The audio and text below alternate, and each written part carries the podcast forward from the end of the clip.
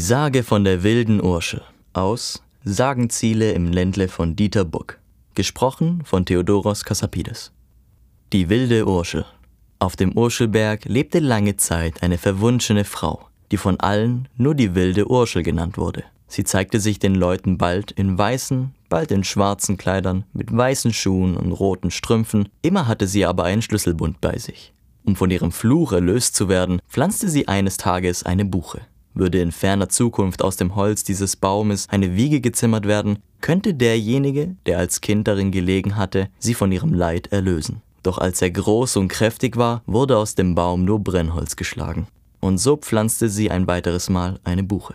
Als diese zweite Buche schließlich hochgewachsen war, wurde aus ihrem Holz tatsächlich eine Wiege gezimmert. Und der Junge, der darin schlief, kam später, als er älter war, oft auf den Urschelberg, um dort auf dem Feld zu arbeiten.